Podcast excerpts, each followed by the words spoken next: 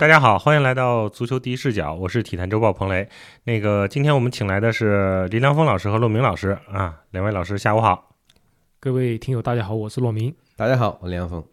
呃，今天呢，咱们主要就聊欧冠啊，因为这个刚打完两天的欧冠，这轮呢没有什么特别。就是重要的比赛或者焦点的比赛有少量的吧，比如巴黎打米兰啊，这个纽卡打多特啊。但我觉得想了想，我觉得 最有意思的还是曼联。其实大家老说咱们说曼联第一视角或者怎么着，这个球队吧，你不说场外有什么一堆这破事儿烂事儿，那场内他的赢球方式也是这种流量型踢法，是吧？流量型，甭管是赢球还是输球或者平局，他他让让你觉得你不得不说他这个马奎尔啊。就像麦克托米奈一样，这个又救主了，是吧？然后麦克托米奈 最后又送了一点球，最后奥纳纳又又又救主了，又扑出去了把点球。这个 确实在这个小组弄得反正很焦灼啊，现在。然后随着这个加塔萨莱又输给拜仁，嗯，曼联怎么说呢？又又有机会了啊！这个老林先说吧，啊，说这个这场 曼联是是怎么个定义？呃。这个输了头两轮之后呢，这个呃，曼联呢，其实这个出线的机会呢，已经比较渺茫了。但是呢，就以为他要咽气儿呢，就又他又突然又赢了。嗯，就是这个赛季呢，基本上就是很拧巴啊，呃，总是基本上啊，大部分的时候呢，都事与愿违。然后你觉得这个这个比赛不会输吧？他输了，嗯，那该赢吧就。这又赢不了，或者是提心吊胆。那现在打了十三场比赛呢，就是没有平过。啊，这个很有点当年这个，我记得波切蒂诺在在热刺呢，有一段时间也是这样啊，打打到赛季一半了，都还没平过。那这个比赛呢，赢呢，其实呃，这个就我和一些这个呃球迷交流呢，其实大家的这个看法呢是说，这个球呢，赢还不如不赢。嗯啊，因为这个现在的这个积分的情况是拜仁九分啊，加拉塔萨雷四分，曼曼联三分，然后呢哥本哈根一分。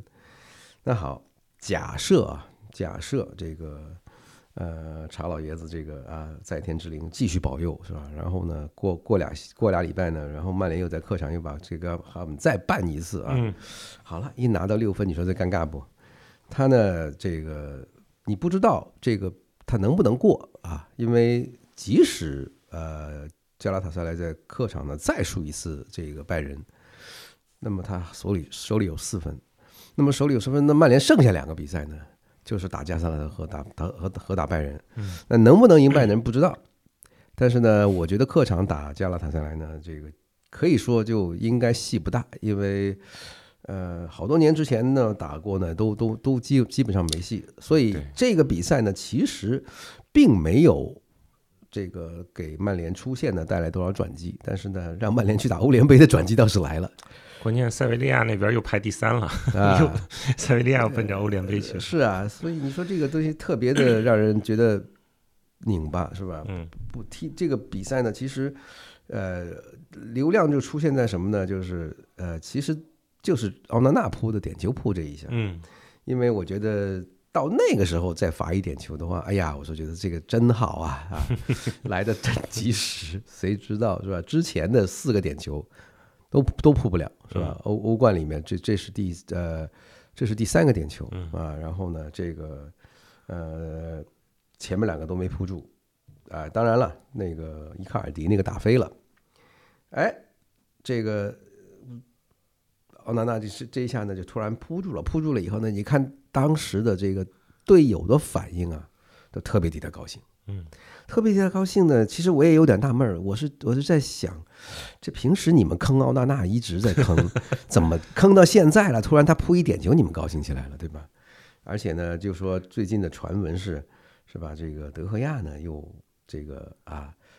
这个悄悄的回到了曼彻斯特，是吧？在在那儿，所以今天训练在今天不不，这个暂时没有看他跟谁训练啊。但是呢，今今天约一下这个毕费，明天约一下这个洛夫，这么一大家一一大帮子这个啊以以前的哥们儿这一块吃饭。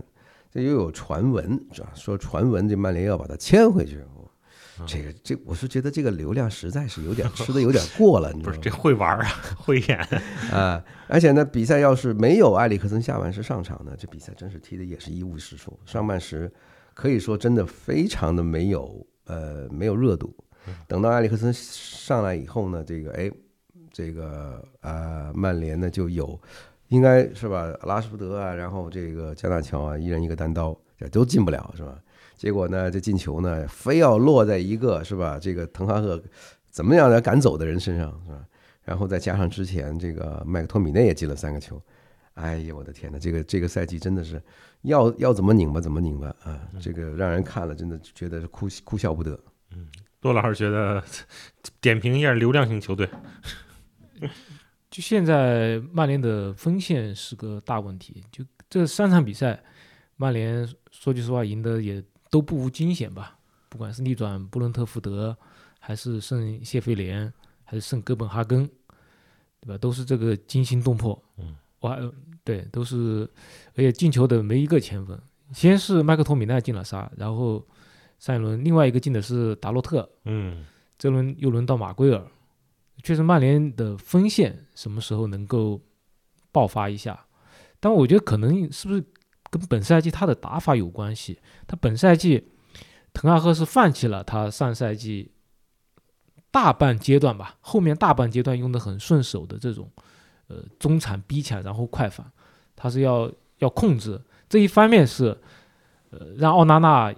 很一一下子很难适应。当然，卡塞米罗他们也都一下子就没有适应过来，包括这个很多刚才说的埃里克森，呃，也是淡出了主力阵容。这一下子影响是很很大的，对，除了影响中后场之外，其实对前场也有也有一定的影响。毕竟你如果是打快反的话，拉斯福德是有很长的冲刺空间的。你如果是控球节奏放慢的话，那拉斯福德的冲刺空间怎么来呢？所以滕哈赫还在继续的摸索。我而且本周末对手肯定比过去三场连胜的对手要强很多，因为是曼城。所以我们要看一看吧，滕哈赫，这其实是一个每次到绝境的时候，他总能化险为夷的教练。我们看他，呃，这个还能化险为夷多久？不是我关键觉得不是他能化险，就像索尔斯克亚也是，就是咱们当时说全民保索啊，这会儿又全民保滕，就感觉，当然他因为他的赛程不可能永远打强队，他偶尔就打个弱队或者什么，他就有机会逆转过来，但是。归根结底，曼联要求的，或者说曼联球迷希望的是上限更高，而不是下限更高。这个周末打这个曼城，确实是一个很好的一个检验的机会。嗯，骆老师觉得胜平负或者怎么哪哪边更更机会更大一些？呃，理论上更看看好曼城嘛，但是曼城说实话，本赛季。一直到现在，虽然说也赢了很多比赛啊，除了罗德里缺阵的时候输了三场，但他的比赛有个问题是一直磕磕绊绊。嗯，他就不像呃，或者说前两个赛季，他有时候是经常大胜，有时候呢特别稳，老是一比零。但本赛季他的问题是老是给对手这种反扑的机会，就跟以前控制能力很强的曼城不一样。但是，他本赛季人员变化也很大。对吧？金多安走了，马赫雷斯走了，德布劳内有伤，对吧？但前不久罗德里呃受伤就不提，呃那就停停停赛就就不提了。嗯，但他感觉就是他是不是还是被上赛季这个三冠王的疲劳影响到了现在，导致他没办法以一个很全力的状态出战。我我感觉曼城是有这样一个问题。我们可以看看一看他这些比赛啊。从这个从八月份的比赛打圣马马谢菲联，其实他也和这个嗯曼联差不多，是吧？他也是哈兰德先进球之后八十五分钟被对方扳平，但是他马上罗德里又攻进制胜一个球，对吧？哪怕他五比一胜富勒姆，对吧？也是曾经被对手扳平，对吧？包括后来你像打打西汉姆联也是被对手先进球，包括他的欧冠三场比赛，虽然说。最后都赢了，但最后最后都是三比一，都是曾经给了对方一个一份念想。所以本赛季的曼城，我感觉是正处于一个叫做慢慢节奏、低消耗赢球的这样一个状态。嗯，所以看曼联是不是能够在比赛中，或者说有针对性的跟曼联周旋，我觉得这可能是呃跟曼城周旋，可能是滕哈赫要做的功课。嗯那您预测一下，呃，应该有一这个有一点比较有把握的，就是不会打成六比三这样的这个网球比分的。呃，曼城呢，他因为这个阵容变化比较大啊，以前的套路呢，可能呃不是太玩得溜了，因为他缺的人呢里头有非常重要的一个就是京多安，京多安呢。他能够保证这个队呢，即使有没有这个德布劳内呢，这个队的这个节奏，或者是啊、场上这个这个攻防转换的这个方向都有条不紊。那么现在京多安到了巴萨之后呢，你也可以看到巴萨现在的这个场上呢，啊、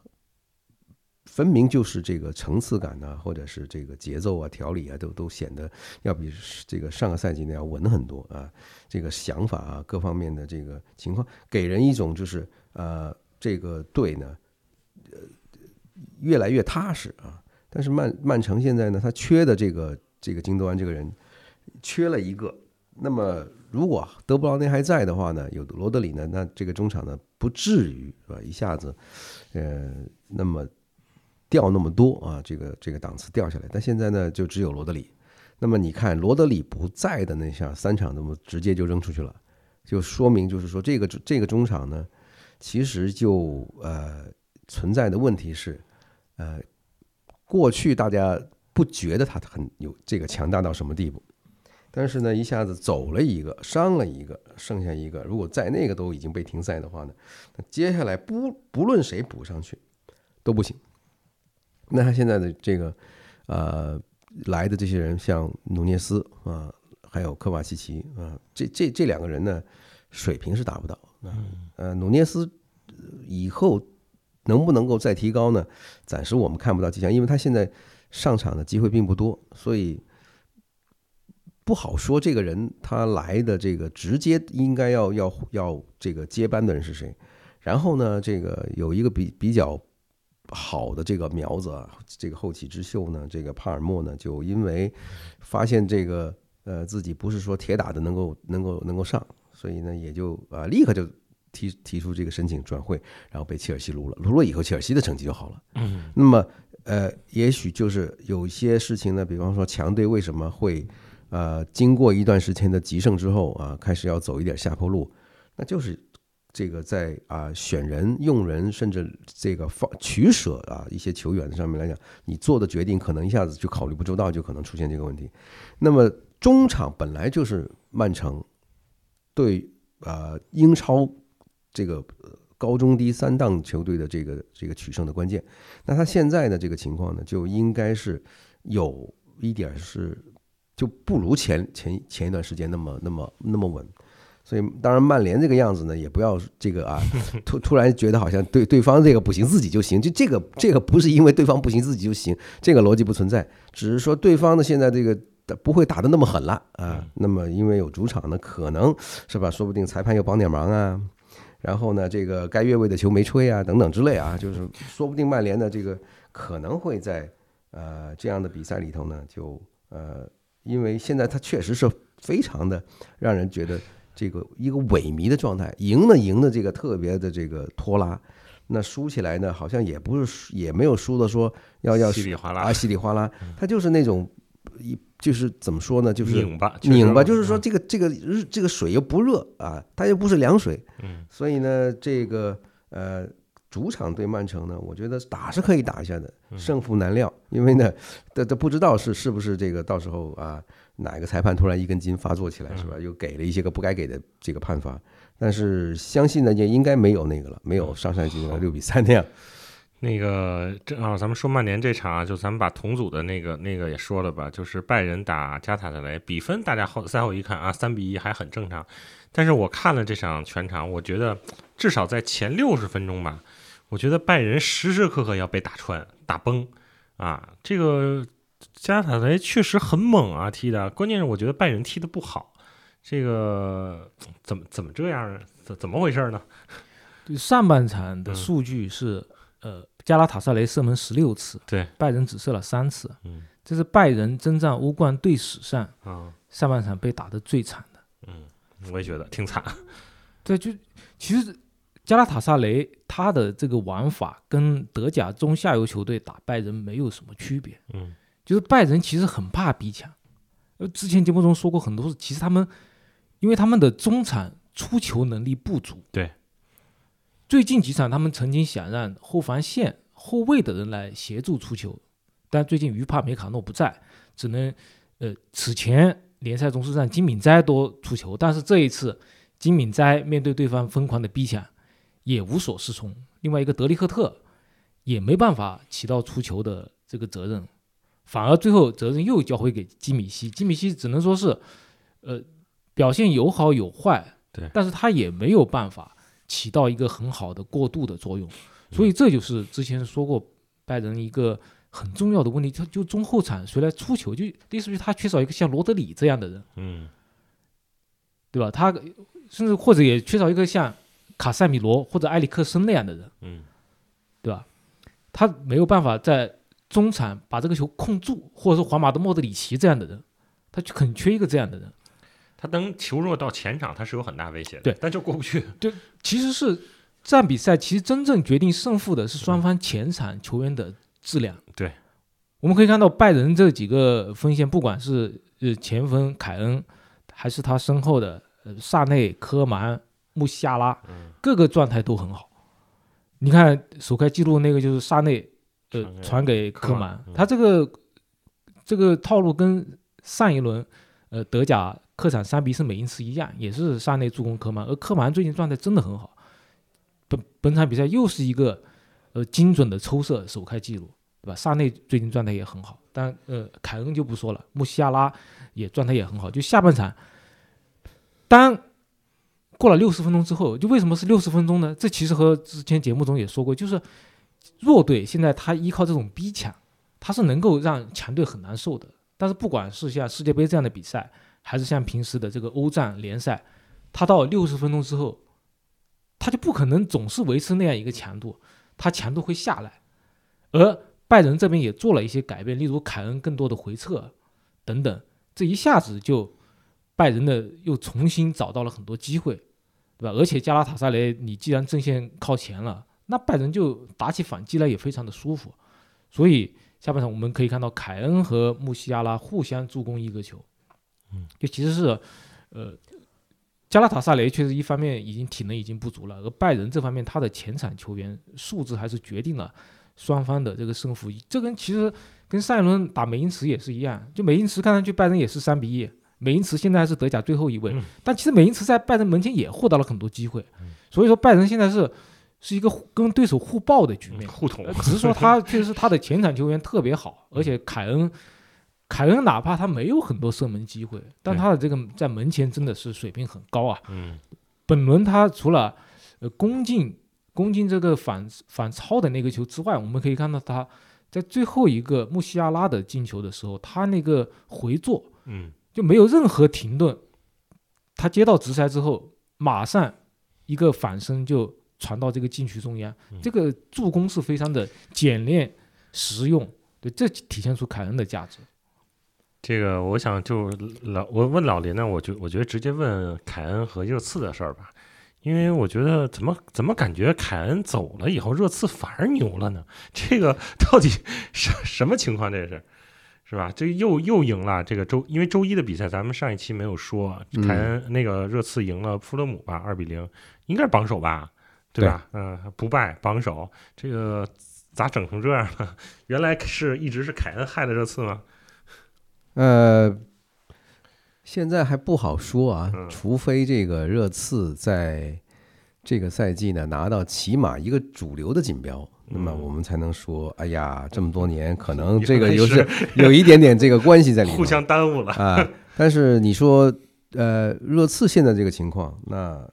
呃，因为他首先他单线，嗯。他，没有别的别的比赛，对。呃，这个呃，这唯一打了一一场的这个联赛杯呢也挂了，哎，啊。就输点球输给弗勒姆。然后呢，就你可以这么说，呃，这个对现在的这个这个节奏呢，啊，体能各方面呢，这这个比较均匀的支配是吧？直到明年的一月份才会有啊，那也倒也不是说呃一月份的，反正到圣诞的时候就应该要双赛了。那么这这个体能来讲呢，会比较充沛。嗯，那么再加上呢，这一段时间呢，呃，也这个角色上来讲呢，就是这个有麦迪逊对，啊这个人为这个为这个队啊去做这个组织啊，为他，而且这个人呢也也你能传能射啊。嗯目前来讲呢，就是他和孙兴民的这个两个人呢，呃的这个配合默契上来讲呢，呃比较比较好。那么以前呢，这个这个队里头呢，因为有凯恩，所以呢，你再上一个这个进攻的这样的一个球员呢，给人的感觉可能会不太平衡啊，因为这样的话呢，就有可能你这前场呢，就这个首发的阵容里面有三个这个这个进攻的队员，那么三个人呢不大参与进攻的话呢，那后边呢可能会比较吃力。现在呢，这两个人，然后他，因为他有他有几个事情呢做的比较对，一个首先就把把戴尔，嗯啊，这个这个，你说到底是戴尔还是还是凯恩的不好说，但是戴尔现在已经无影无踪了。嗯啊，那么他的这个后场呢，又把这个呃雷吉隆啊，这个让给了曼联，然后呢，就用这个从意甲来的这个意好像是意大利国青的这个这个乌多基乌多吉啊，然后呢，这个名字念起来实在是让我有点忍不住啊，这个他是从乌迪内斯过来的吧？还是哪儿？呃是是吧？我记得乌迪内斯应该是，啊，嗯，那么这个呃新来的这个左边卫呢他，非常强啊，啊就是有既有这个速度啊，又有这个拼劲儿，所以他的加盟呢，这个是打法上来讲呢，对他的这个帮助有帮，这有一定。而暂时来讲呢，波斯特特格鲁呢，他没有大家对他没有多大的这个了解是吧？就不没没有对他多大的期待，因为他原澳大利亚人，嗯他以前又带带苏超是吧？那么你看看之前曾经在苏超干出一点名堂，然后到杰拉德到到英超来的，好像是吧？一一下子这个大家一关注，啪不行了，是吧？那么现在暂时来讲呢，都大家是觉得啊，这个轻松一点，快乐一点，是吧？好，那热刺就需要需要的就是这个，你你不能给他说啊，大家都盯着他说，哎，你要怎么怎么样？但这个队往往就是，当成绩上来了，期望上去了，这个队就很热刺了。嗯是吧？现在你不知道，因为暂时来讲呢，还没有多少人，因为热刺已经有这是多少年以来第一次就是没有没有外战嗯啊，那不要打欧，就不不要去欧洲，所以呢，这个这个这个情况对于他是不是成为这个这个娱媒呃媒体的这个这个焦点嗯啊，也有一定的帮助，暂时不好说啊。好，这个我们回归欧冠主题啊，还有一场英超的豪门的比赛呢，就是阿森纳。阿森纳客场二比一击败了塞维利亚。这个他上一场是客场一比二被朗斯逆转，就让他这个小组形势一下复杂了。这场打一个非常强悍的，刚刚逼平皇马的塞维利亚，阿森纳算是也是有惊无险吧。那呃，先是二比零吧，二比零之后然后拿下来了。嗯，二比零之后被追了一个，最后还是拿下来了。嗯、老林觉得怎么样？那你看这个阿森纳的这个呃过程，嗯这个跟巴萨不是一样嘛？嗯，对吧？然后跟皇马不是一样吗嗯？然后跟这个曼城不是一样嘛？这不就球队打打球是吧？这个水平高，控场控得好，他可以说，呃，现在的呃这这个欧冠的这样的，那么上对比他上一次就对朗斯呢，朗斯那场比赛之后呢是跟谁呢？在英超打呢，我一下子就不是太记得啊，就是他还是有点惦记，是吧？这个呃，回到英超会怎么办？因为呃，这个阿特塔呢，这个赛季知道自己花钱花到这个地步呢，没有冠军就说不过去了，所以他这这一块呢，他很小心他打安朗斯回来赢了曼城，啊，对对对，就是献祭了欧冠。哎对，那么你看得出来，他就是这这一块呢，他是有这个这个呃这个轻重缓急，他是知道的嗯啊。那么这一次呢，打完了这个欧冠之后，回去的这个赛程没有那么没有那么这个呃焦灼焦焦点的话呢，对他来讲他是可以是吧？因为而且对呃塞维利亚来讲呢，他这这个队啊、也不是一个能够就是双方交锋，也不是说能够有一个爆冷的效果在这儿。那这场比赛呢，其实曼城呃，这个阿森纳的这个呃呃整体的这个发挥来讲呢，还是趋于是稳，那没有呃这个两个巴西前锋进进球，但是呢，这个比赛的尾声，当这个塞维利亚扳回来一个头球，扳回来一个之后呢，还是有那么一点点吃紧，但是呢，呃，基本上没有什么太大的、很直接的这个威胁。不过我是这个觉得啊，就是阿特塔对于欧冠能不能出现，或者是欧冠走多远，他其实是真不关心 啊，因为他就想冲冠军了。这这个赛季对他来讲，真的国内，比方说啊，呃，一冲英超对他是当务之急。嗯，那么英超如果冲不下来啊，那他必须得有一个什么呢？他必须有得一个足足总杯、联赛杯都清了，嗯，是吧？所以这一次对他来讲，在国内这一块，国内这条线，他是这个这个赛季的重中之重。嗯，那老师觉得呢？刚才我们其实也说到阿森纳的四场比赛吧，你就会发现，他好像踢一个区区法甲的朗斯，包括上周末踢这个正在北伐中的切尔西，他都感觉到有一点艰难，嗯但他反而对吧？对曼城，包括呃魔鬼主场的塞维利亚，他都踢得很好。我觉得这是不是跟现在切尔西呃跟阿森纳的风格有关系？就是他是相对来说呃比较注重传控，注重这个比较细腻的踢法。朗斯当然比较比较硬朗了，因为法甲球队除了巴巴黎之外，都是特别特别硬朗的球队。而刚好上一轮切尔西也是以强度让让上至少是上半场的阿森纳吃不消，但是反而你的对方如果想跟阿森纳打出漂亮足球，那阿森纳是有足够的才华，有足够的这种冲劲，有足够的速度，给你难看。所以我觉得，呃呃，这也是一个比较有有意思的方面吧，就是阿森纳在什么对方用什么战术的时候更能适合他，就他不怕对方攻出来，是吧？他反而可能是怕对方上身体。嗯这可能是最近阿特塔这个在战术方面遇到的一个很有意思的一个现象。嗯下面聊的呢，就是这轮也就是比较焦点的，就是魔鬼小组的这这这两场比赛。呃，米兰是零比三输给大巴黎，然后纽卡主场零比一输给多特。先说米兰那场吧，这个反正就是输得干干脆脆，然后连续什么五场不进球，创造了意大利足球历史吧，就是对，欧欧冠连续五场不进球，哎，这个其实我觉得无所谓，你能赢就行。等以后，这个陆老师这昨天这个呃昨天之前啊，我还觉得大巴黎是不是不会再上四二四了？他那场被大被纽卡打爆了，结果恩里克还是是哎是恩里克吧？恩里克啊，，对，还是坚持自己的这种四二四，结果就打得很顺。这个看来还是对手的区别吧？嗯嗯，那也不完全是嗯四二四吧嗯，他就是刚锋线上是三个法国国脚姆巴佩、嗯，穆阿尼、登贝莱，他后面应该算是李刚人也算吧，埃梅里，嗯对吧？嗯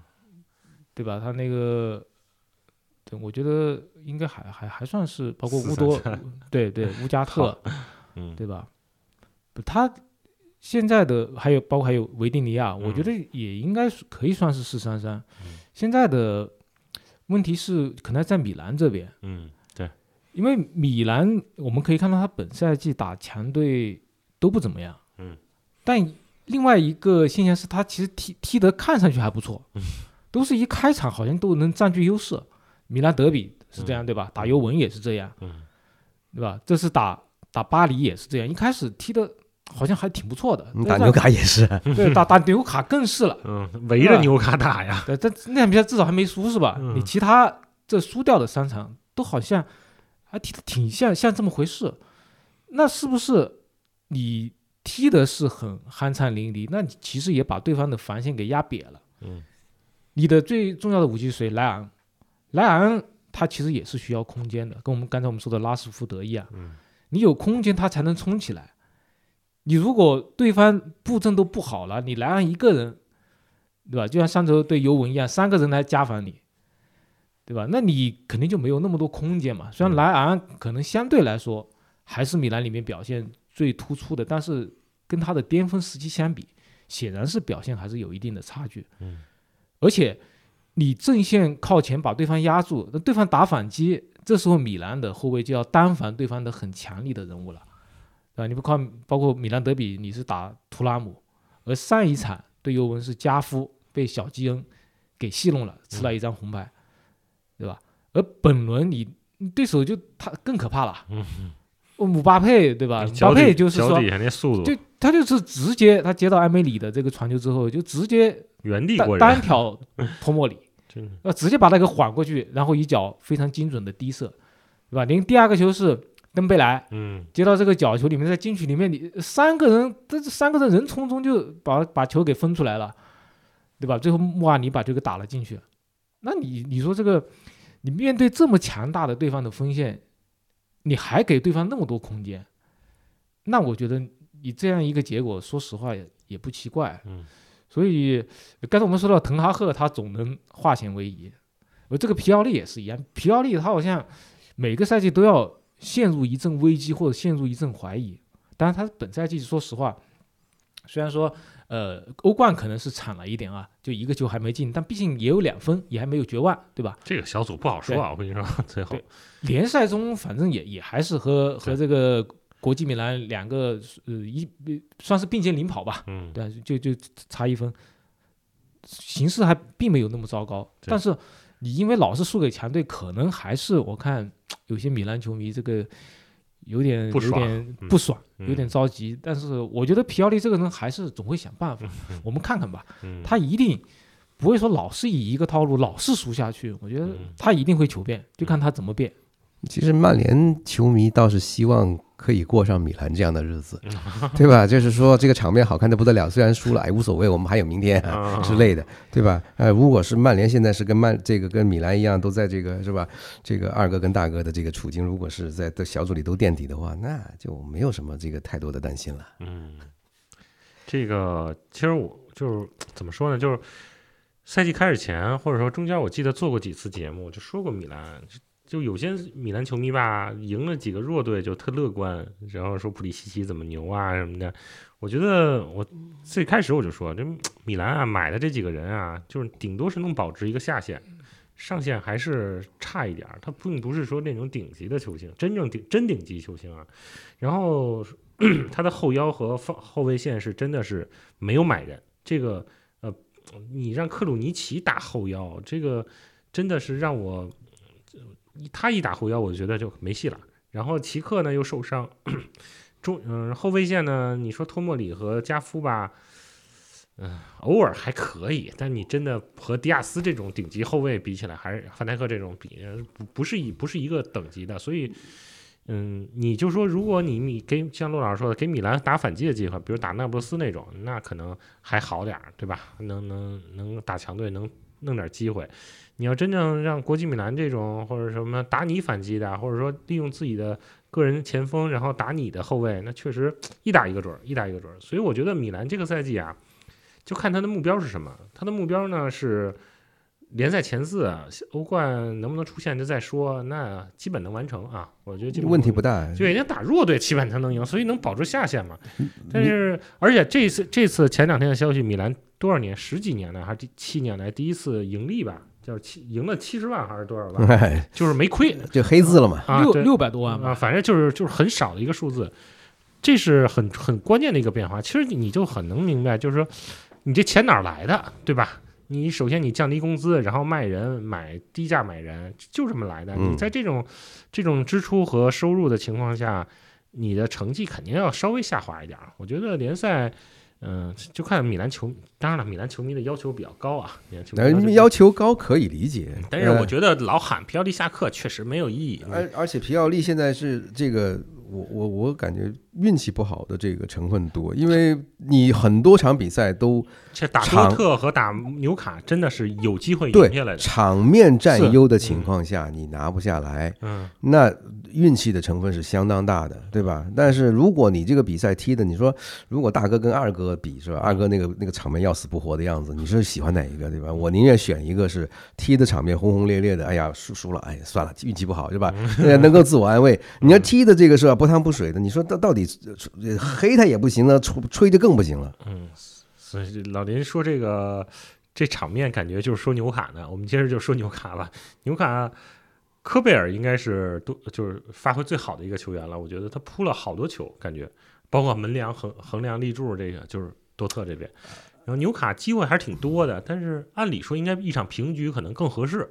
啊、这结果就是既然输了，你说四比四比一打爆巴黎的，然后让零比一输给多特，没没地儿说理去。呃，那你如果你这么拿这场比赛对比他之前主场输那个利物浦，利物浦那场，对吧？你也没你没法说啊。那利物浦的这个运气稍微好一点，利物浦也花了，嗯，对吧？但是呢，你摁不你摁着打打不进，然后呢，哗啦啦一下子这个对方有机会能够偷到一个啊，那那一天你就就说这么这么说起来，就是你赶上一个这个比赛有有那么一个这个运气不好的因素在里面作怪的话，你就一点办法没有。因为你看最近一段时间纽卡在主场是多可怕，一个是大巴黎来四个。是吧？这个之前七轮才呃，之前的这个八轮才丢七个球的水晶宫来四个，是吧？然后呢，谢菲联，谢菲联八个，对吧？这是一个怎样高强度的输出？那么你如果之前这么一一一一段强高能的输出之后，稍微有一点点这个状态什么东西下来，因为你的球员兴奋呢，那他他他。马上就打一场这样的硬仗的话，他他不兴奋，或者是说这这个感觉，或者是说点踩的不好，太正常了，对吧？但是我我是觉得呢，就是这段时间纽卡的成绩反弹各方面呢，其实有一个很重要的，就是他也没有再去想我要不要这个啊呃这个打法上要不要调整啊，人员上面。还是走回到他上赛季的这个啊，靠力量、靠强度的这样的一个路子，我觉得就很很对。因为你目前这个阶段，你要的是什么呢？要的是稳定。要的稳定是什么？不是说你的这个成绩一定要去赢，而是你一定要稳住一个你这个赛季的战略的要求，这个目标是吧？如果你这个是要奔争四去的，你就奔着这个目标去。其他的呢，发挥可好可坏，都都在可以这个允允许犯错的这个范围之内。嗯。然后这两场比赛说完了，这是魔鬼小组。然后接下来我觉得可以聊聊皇马和巴萨吧，因为周末他们两个是要打国家德比。嗯，然后巴萨呢，最近这个小孩儿这个确实太忙。上期马老师是不是说了？我我对对啊，说了这个叫什么吉乌吉乌吉乌。然后这场又是那叫费尔明费尔明，对费尔费尔明洛佩斯洛佩斯。这个感觉巴萨这小将真是。层出不穷啊，然后看老是看那看台上莱万那几个人在那鼓掌，感觉那巴萨这场是二比一赢了这个矿工，然后咱们就直接说国家德比吧，因为这个这两场欧冠确实都是二比一，也是有惊无险。然后就是国家德比，罗老师觉得现在是一什么状态？这个是成熟一点的皇马更有机会，还是年轻气盛的这个巴萨呢？现在我感觉。是看他们这个伤员的康复程度特别重要，因为我们录的我们是礼拜四录的啊，这个比赛是礼拜六打，这个能有，尤其是巴萨那边有多少人能够康复，这可能会影响比赛的进程。你像这场欧冠的比赛是，你像莱万、德容，但佩德里是老老伤员了，那孔德、拉菲尼亚，这个加维是禁赛，对对，加维是禁赛，之前的另外五个人是。还没有恢复训练，嗯，同时为了这个备战德比，你像哈维也是让包括克里斯滕森啊，像巴尔德啊都没有让他们首发，所以这哈维为什么这一场比赛打矿工打的这么费劲嘛？嗯，就虽然说是二比一，你二比零领先之后，你可以看到后来还给了矿工这个反扑的机会，就是因为他要呃降低节奏，可能我估计场上球员也想着我不可能花特别多的力气要。为国家德比留力，所以巴萨这么大面积的伤员，他能够恢复多少，确实是一个未知数。但另外一方面，也正是因为有这么多人受伤，给了这些小将机会。你看上一场吉乌是吧？上场二十三秒进球，帮助巴萨一比零战胜毕尔巴鄂，他当时就被评为单场最佳。而本场比赛，费尔明更是当场最佳，是吧？打门柱就打了三次，对吧？包括他进的那个球，也是展示出了他非常漂亮的脚法，在在这个禁区里面晃过一个人，然后打进去。对我感觉，呃，巴萨确实是他的这个层出不穷的新人吧，使得他在伤病很多的情况下面，能够维持他的战斗力，这个非常重要。而皇马那边，他非常重要的一个人就是贝林厄姆，这贝林厄姆又进球了，又进球了，但是他受伤了，嗯。就贝林厄姆，他其实他的觉得他这个人太强了，以至于教练可能不敢让他休息。你看上上赛季很可惜，就是最后关头他的受伤导致多特蒙德丢冠，丢末冠军丢冠，对吧？我相信真的，呃，嗯要是贝林厄姆他没有受伤的话，多特蒙德应该是可以拿冠军的。拿冠军，而本赛季他来到皇马之后，一直表现很好，但是你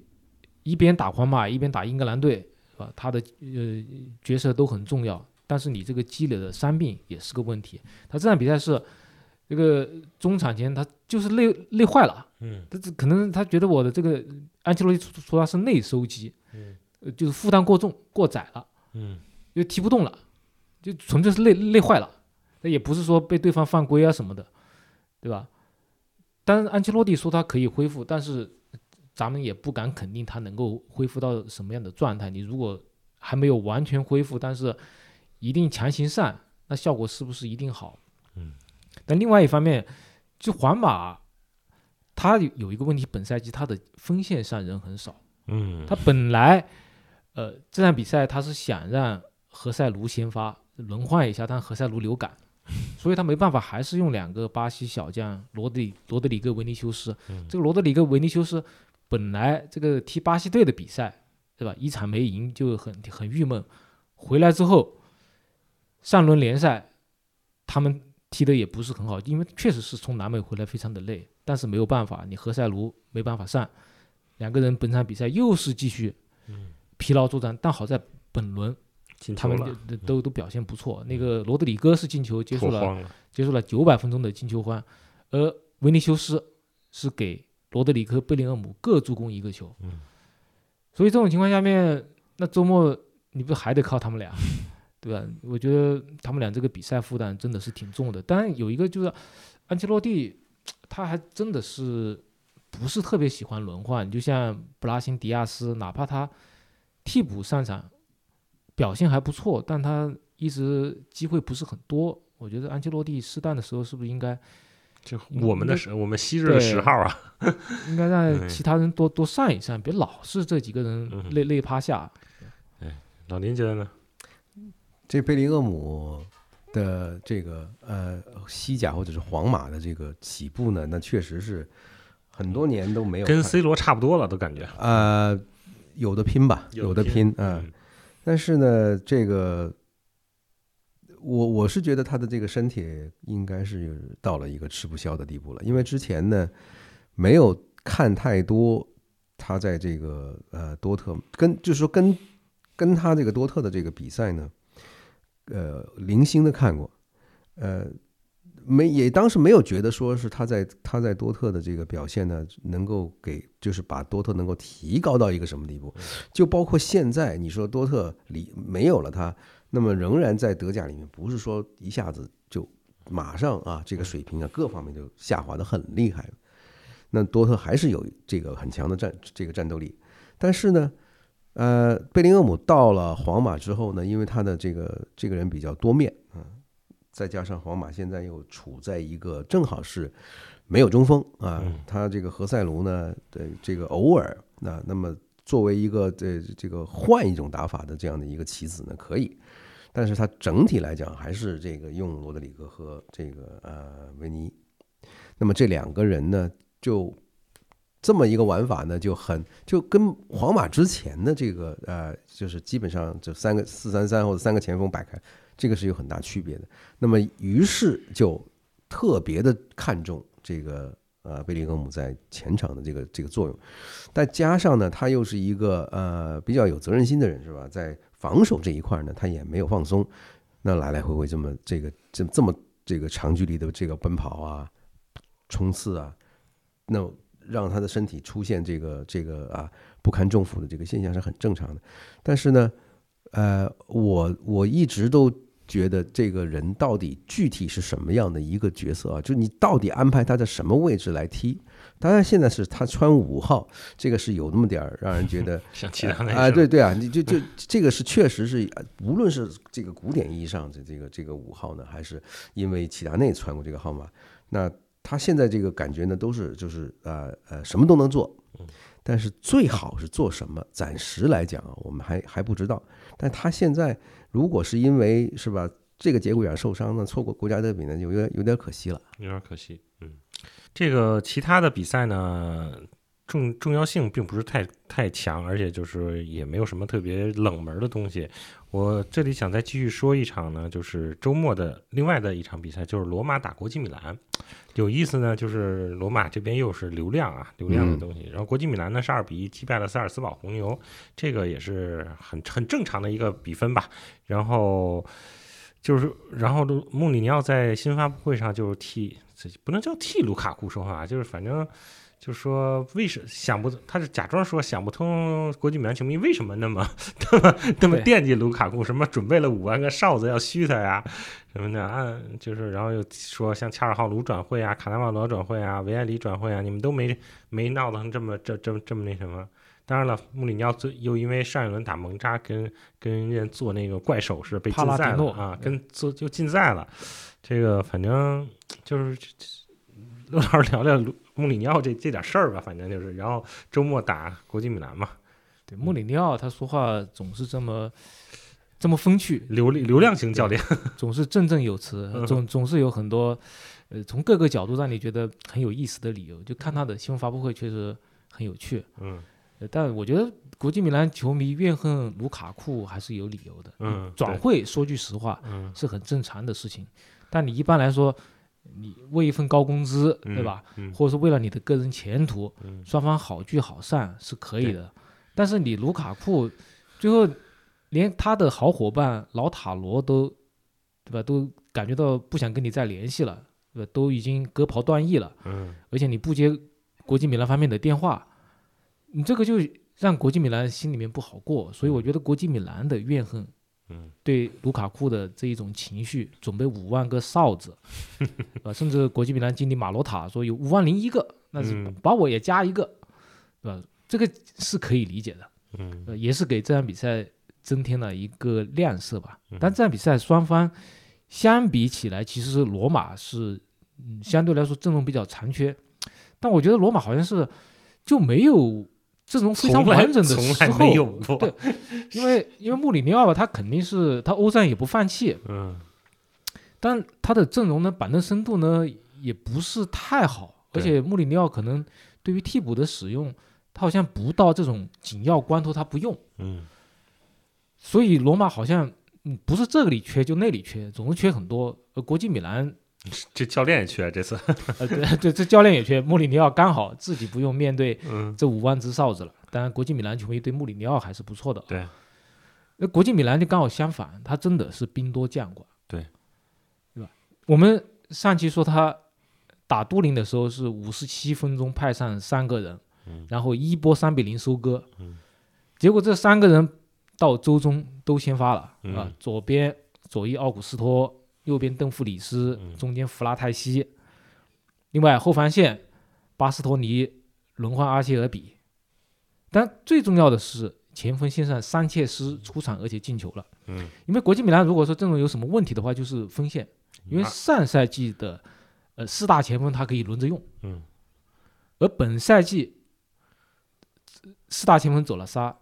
嗯，小图拉姆当然很厉害，嗯他和老塔罗搭档也很好，但是阿瑙托维奇呃受伤了，受伤了嗯，而桑切斯来了之后，那毕竟老胳膊老腿，一直还没发挥作用，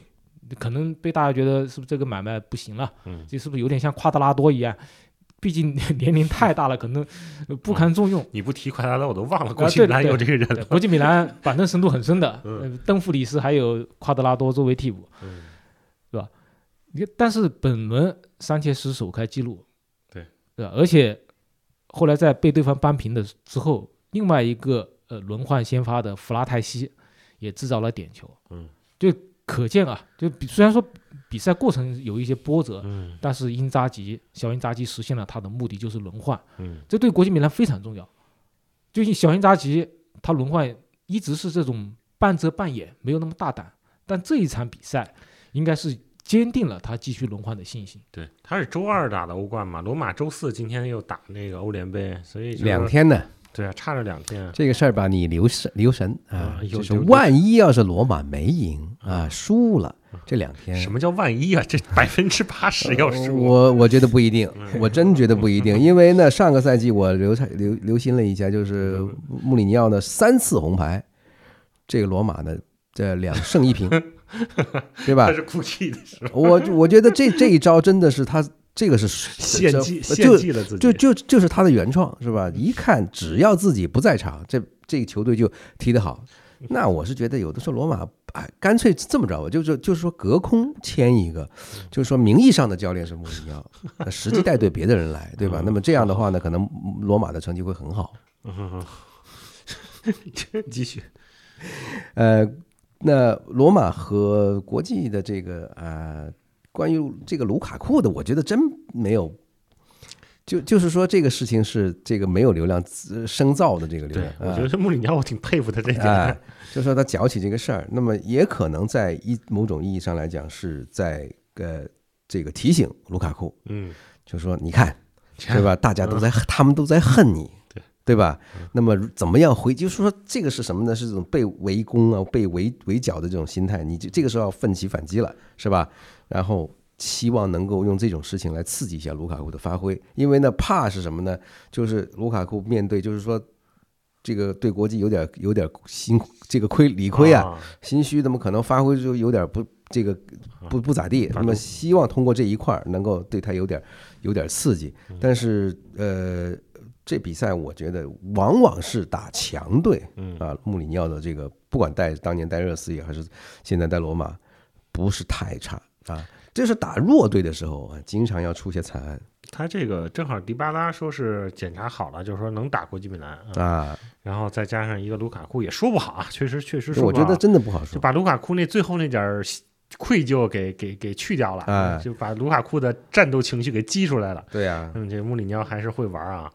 然后行吧，这个周末呢有真的是有不少场国家德比、曼市德比、罗穆里尼奥德比，然后哎，还有或者穆里尼奥加卢卡库德比啊，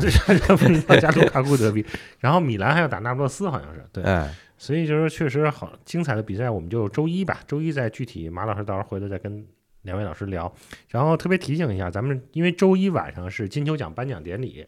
呃，咱先不说谁谁得奖吧，咱们周二肯定要加更一期，呃，关于金球奖的话题。然后咱们也应该有相关的就是。呃，产品出来吧，到时候再跟大家介绍吧。然后行，那今天就聊到这儿，感谢两位老师，我们下期再见。再见。再见。